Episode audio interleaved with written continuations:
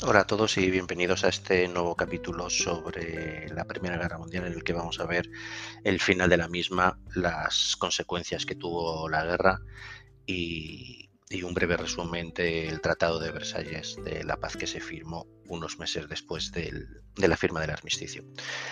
Eh, si recordáis, eh, habíamos acabado el anterior, em, eh, el anterior capítulo con cómo, cómo y por qué acabó eh, la guerra. El hecho de que Estados Unidos entrara en la misma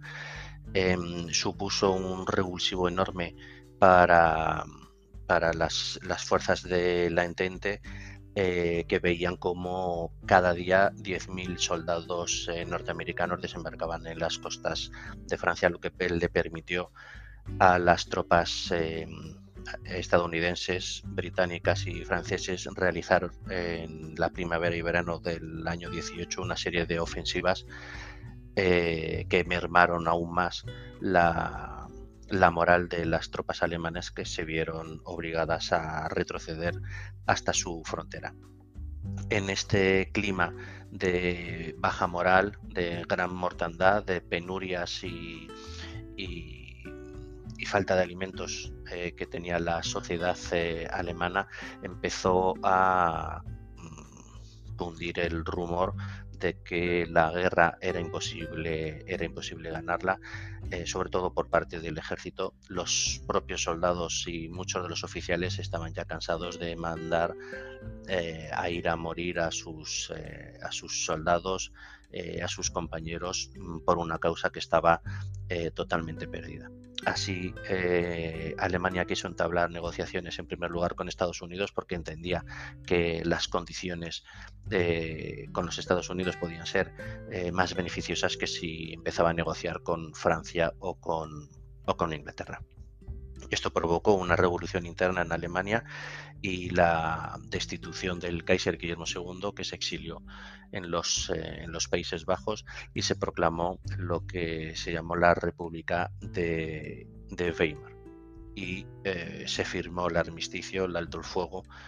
eh, entre Alemania y los aliados, sin que estos tuvieran que haber entrado en territorio alemán en ningún momento, el el 11 de noviembre de 1918 a las 11 de la mañana. Era la undécima hora del undécimo día del undécimo mes de, ese año. Para que veáis que nada se deja, se deja al azar. Bien, luego eh, durante unos meses hubo unas negociaciones, negociaciones eh, entre todos los países implicados. Los eh, vencedores querían sacar por una parte mm, la mayor tajada posible y por otra querían asegurarse de que esto no, volviera a ocurrir y,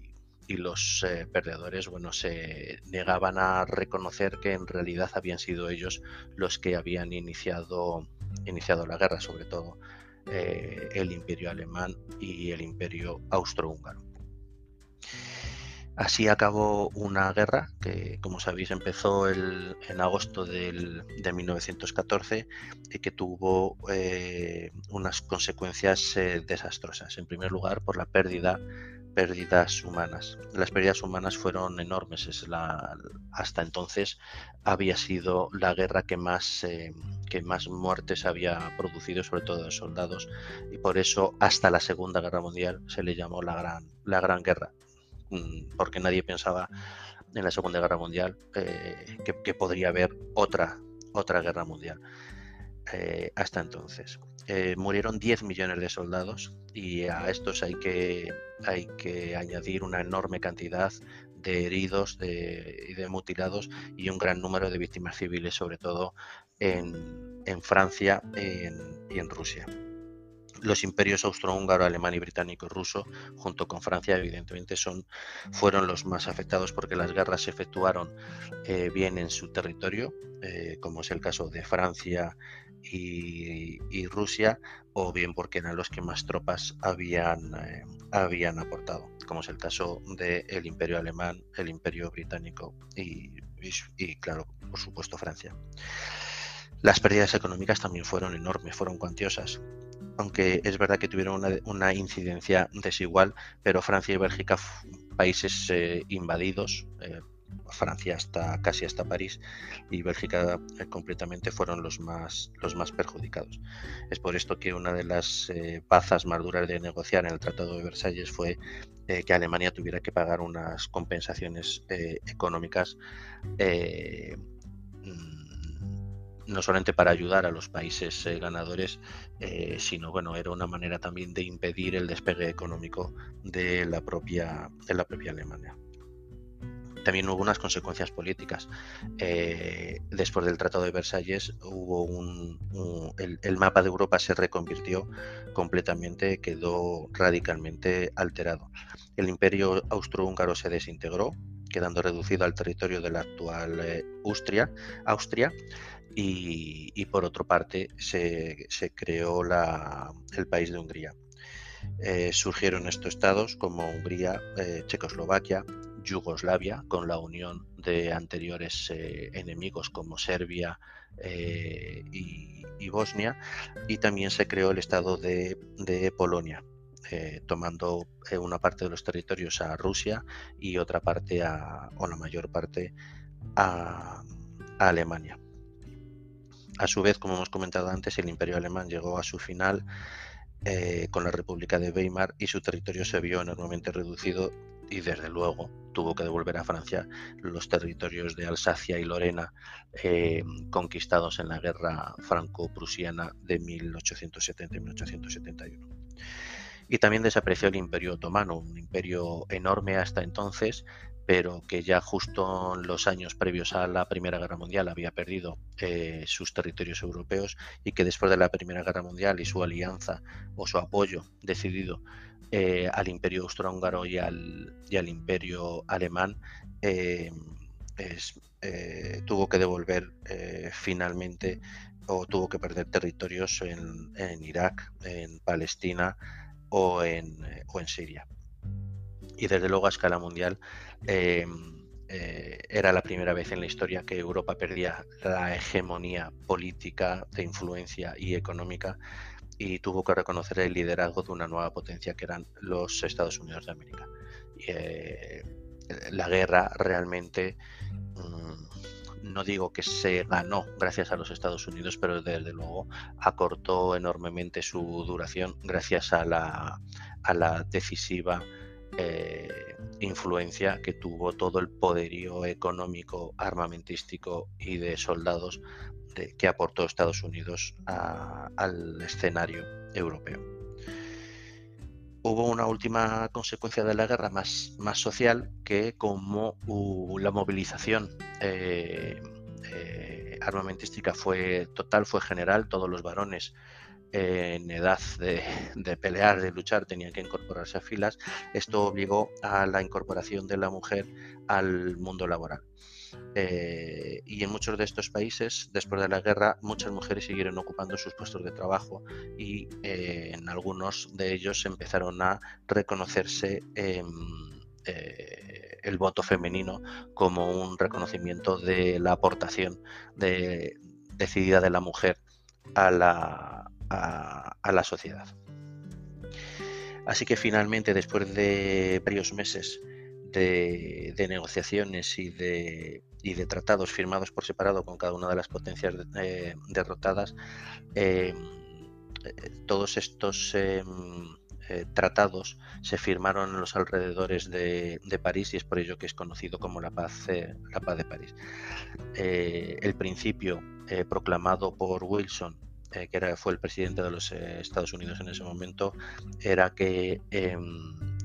estos hechos o una guerra como esta no podría, no debería volverse a llevar a cabo y él creía firmemente, o los americanos creían firmemente, que mm, el estallido de la guerra se había producido por una falta de negociación, por una falta de un foro donde poder negociar y donde poder dialogar las, eh, las potencias dominantes en aquel momento. Es por eso que se propuso y se llevó la creación de la Sociedad de Naciones. Eh, la Sociedad de Naciones era un, club de países eh, cuyo objetivo era establecer unas relaciones internacionales en las que la paz fuera el principio fundamental. Es el precursor de la Organización Nacional de las,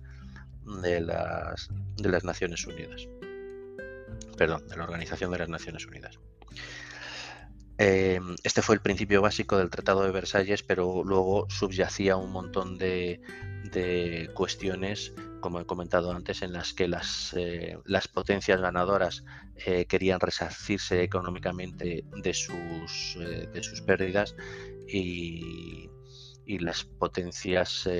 derrotadas pues tenían que negociar denodadamente para sacar en lo posible los menores daños posibles para su, su economía. Así que al final se firmó el Tratado de Versalles con Alemania en 1919, en el que se incluían eh, acuerdos eh, de tipo económico, de tipo militares, desde luego de tipo territoriales, que hemos comentado antes, y que significaron para Alemania la pérdida de territorios en Europa, como Alsacia, Lorena y otros, y, desde luego en sus, colonias. Estas duras condiciones fueron vistas eh, como una gran humillación por parte del pueblo alemán eh, lo que produjo un sentimiento de injusticia que estuvo en el origen del, nazismo y fue una de las causas de la Segunda, de la segunda Guerra Mundial. Eh, aquí eh, en el libro no viene, pero yo añadiría además que cuando se proclamó la República de Weimar y se, se, generó la revolución, primero en el propio ejército alemán y luego en la, en la sociedad, ya entonces mm, eh, la propia sociedad alemana eh, empezaba a echar la culpa a otros sobre, sobre sus propios desastres, diciendo que en realidad sus tropas no habían sido derrotadas, sino que eh, se, veían en la obligación de dejar de luchar porque había una confabulación de los judíos, de los masones, que desde dentro de Europa minaban la moral y, e impedían una, una impedían que los ejércitos pudieran seguir, seguir luchando. Y esto se quedó eh, muy arraigado en la memoria de los, de los alemanes desde 1918, eh, de la misma manera que ya había ocurrido con los franceses al final de la guerra franco-prusiana en 1871, en la que Alemania humilló a Francia. Esto, bueno, no fue más que una revancha de, aquella guerra porque fueron los ministros plenipotenciarios eh, franceses que negociaban eh, el Tratado de Versalles los que más duramente querían que, que se tratara a, Alemania y los que más insistieron eh, frente a sus homólogos británicos y, americanos para, para que así fuera. Así que, bueno, a modo de ejemplo podemos citar unos cuantos puntos del acuerdo de tratados de Versalles que nos van a, dar em, una visión clara de cómo quedó la situación en Europa y en Alemania em, y por qué surgiría el, el germen del nazismo que provocó o que fue una de las causas de la Segunda Guerra Mundial. En primer lugar, como ya hemos eh, comentado antes, eh, los territorios de Alsacia y Lorena, que pertenecían a Alemania desde la Guerra Franco-Prusiana de 1870, pasaron de nuevo a manos de Francia. Pero es que además eh, Alemania tuvo que ceder diversos territorios en el norte a Dinamarca y en el este a Polonia y a, y a Lituania. Además, Alemania tenía que pagar una fuerte más que fuerte, yo diría fortísima indemnización económica en compensación por los daños causados. Eh, basta como ejemplo que la región del Sarre, que está en, el, eh, en Alemania, eh, y es la mayor productora, incluso hoy en la, en la, actualidad, la mayor productora de carbón, pues toda la producción anual de carbón de esa región se mandaba a Francia en compensación en compensación de guerra, lo que impedía un, cierto eh, desarrollo económico en Alemania y de hecho todo esto provocó la crisis de 1929 eh, que fue la que realmente eh, se, fue de lo que realmente se aprovechó el nazismo para tomar el poder. Otro acuerdo del Tratado de Versalles es que se creó una zona desmilitarizada en el territorio alemán limítrofe con, con Francia. Es una zona que se llama la Renania y, el Palatinado y además se eh, quiso limitar se quiso, se limitó el ejército alemán a 100.000 hombres, así como a un número determinado de barcos en su armada y de aviones en su ejército, en su armada aérea. Em, eh, eran lo mínimo imprescindible para defenderse y de esa manera se aseguraban que eh, nunca pudiera tener una potencia armamentística tal Alemania como para mm, poder atacar a alguno de sus, de sus vecinos. Alemania perdió sus colonias de ultramar, que fueron repartidas entre Gran Bretaña, Francia y, Japón. No se le dejó entrar en la Sociedad de, de Naciones, y que en caso, por supuesto, que se volviera a producir un ataque alemán no justificado, eh, Francia obtendría el apoyo de Estados Unidos y, de, y del Reino Unido y se prohibía cualquier intento de unión entre Alemania y Austria. Eh, esto fue los puntos más importantes del Tratado de Versalles, mm, que tenía más de 250 cláusulas eh, este, este tratado, pero mm, sí es importante destacar Em, dos cosas. Eh, una, que eh, por, por, negociar de una manera tan dura y humillar tanto a los alemanes, eso provocó, acabó provocando el germen de, la idea nacionalista eh, alemana y que quería superar después de la crisis del 29, de 1929, quería superar esta humillación Em, que para ellos fue tal, porque además es que en la sociedad alemana nunca se tuvo la conciencia de que ellos habían empezado la guerra.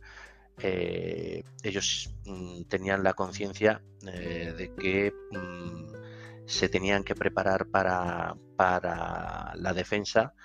eh, y que, bueno, es verdad que la mejor defensa es un buen ataque, lo único que hicieron fue adelantarse al movimiento de, del enemigo. Por esto eh, creo que es muy importante acabar este capítulo con unas eh, palabras que, el ministro de Asuntos Exteriores alemán eh, pronunció durante las negociaciones en el Tratado de Versalles. Decía así, pudimos sentir el odio cuando entramos en esta sala. Ustedes esperan que aceptemos toda la culpa de la guerra. Si esa afirmación saliera de mi boca sería una mentira. Alemania y el pueblo alemán están firmemente convencidos todavía de que hicieron una guerra defensiva y yo me niego aquí con mayor vehemencia a que Alemania cargue con toda la culpa. Cuando empezaron ustedes a hablar de compensación, en pocas palabras les pedí que recordaran que tardaron ustedes seis semanas en entregarnos su armisticio y seis meses más después para formular sus términos de paz. Mientras tanto, cientos de miles de ciudadanos inocentes alemanes, mujeres y niños han muerto de hambre desde el 11 de noviembre de 1918, porque continúa el bloqueo que deliberadamente, después de su victoria, ustedes llevaron a cabo, teniendo más que garantizada su seguridad. Les pido que piensen en ellos cuando hablen de conceptos como el de culpabilidad y castigo. Eh, creo que es importante recordar estas palabras para que tengamos en cuenta eh, las ideas que imperaban en la sociedad alemana a partir de 1918. Realmente ellos se consideraban los humillados y los damnificados. Lo que venía a decir el ministro de Asuntos Exteriores es que igual nuestras tropas invadieron, invadieron Bélgica y invadieron Francia antes de que las tropas francesas invadieron Alemania. Pero eh, ustedes han bloqueado económicamente, han continuado bloqueando económicamente a, Alemania desde el 11 de noviembre del 18, hace ya seis o siete meses, y mientras tanto, por culpa de su bloqueo, cientos de miles de ciudadanos ciudadanos, de, personas eh, alemanes están muriéndose de hambre y de, y de enfermedades. Y que les pedía que pensaran, que pensaran en esto. Eh, y también puede ser interesante escuchar en contraposición las palabras de, de, de Georges Clemenceau, eh, francés, en, en, 1919, después, del, después de firmar el Tratado de Versalles. Él decía así, eh, venía, venía a, defenderse eh, porque los Estados Unidos en ese momento estaban acusando a los franceses de ser revanchistas y que se podía haber firmado el Tratado de Versalles muchos meses antes si los franceses hubieran cedido en alguna de sus, de sus pretensiones.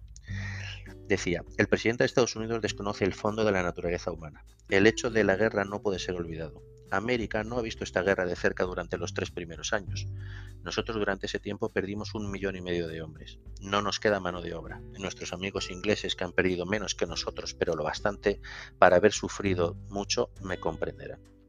Las pruebas que hemos debido pasar han creado un sentimiento profundo sobre las reparaciones que nos son debidas, y no se trata solo de reparaciones materiales. La necesidad de reparaciones morales no es menos fuerte.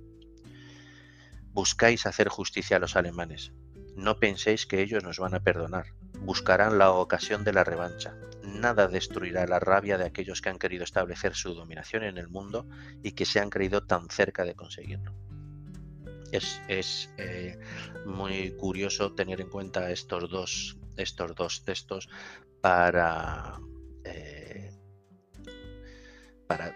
porque son una representación de lo que las sociedades francesa y alemana pensaban cada uno eh, de ellos. Y eso se mantuvo durante varios años y, y, creo, en mi opinión, que al no solucionar ese tema, el hecho de que hubiera una Segunda Guerra Mundial podría haber venido antes, podría haber sido después, pero, pero fue inevitable porque la Primera Guerra Mundial la, los franceses la, la acabaron muy mal, la negociaron Bien, dejamos aquí este, este capítulo que espero que os haya gustado. Como siempre os digo, me podéis eh, seguir en, en Twitter. Eh, con el usuario arroba historia eso 4 eh, y podéis hacerme las preguntas que queréis que yo las iré contestando iré subiendo noticias que tienen que ver con todo esto que estamos que estamos viendo y con todos estos episodios apasionantes de, de la historia. Muchas gracias por escucharme y hasta hasta el próximo capítulo